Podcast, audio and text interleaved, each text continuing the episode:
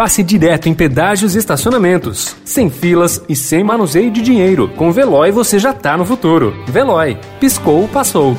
Notícia no seu tempo. Metrópole.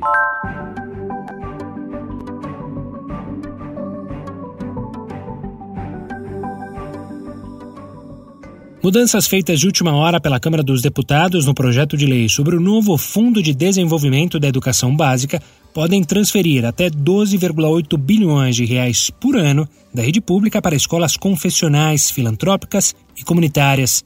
O cálculo é do movimento Todos pela Educação. O Fundeb é o principal mecanismo de financiamento do setor e movimentou recursos de cerca de 162 bilhões de reais em 2020.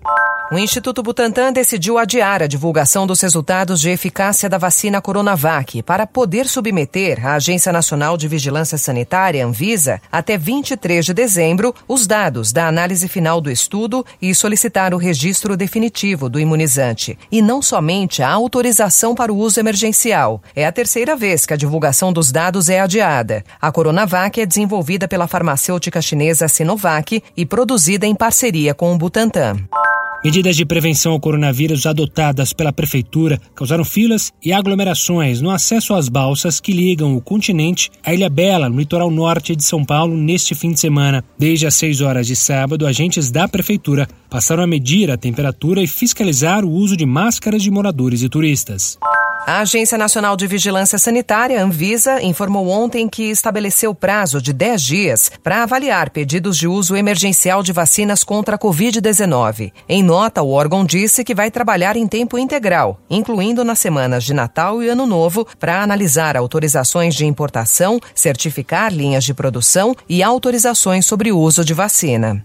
O nutrólogo Abib Maldaun, neto de 56 anos, acusado de abuso sexual por uma série de pacientes, foi preso ontem na zona sul de São Paulo. Condenado por violação sexual mediante fraude e réu em outro processo pelo mesmo crime, o Tribunal de Justiça de São Paulo havia decretado a prisão preventiva do médico no dia 3 deste mês. Notícia no seu tempo. Pegando a estrada ou só indo no shopping? Com o Veloy você já está no futuro e passa direto em pedágios e estacionamentos, sem filas, sem contato e sem manusear dinheiro. Aproveite 12 mensalidades grátis e peça já o seu adesivo em veloy.com.br. Veloy.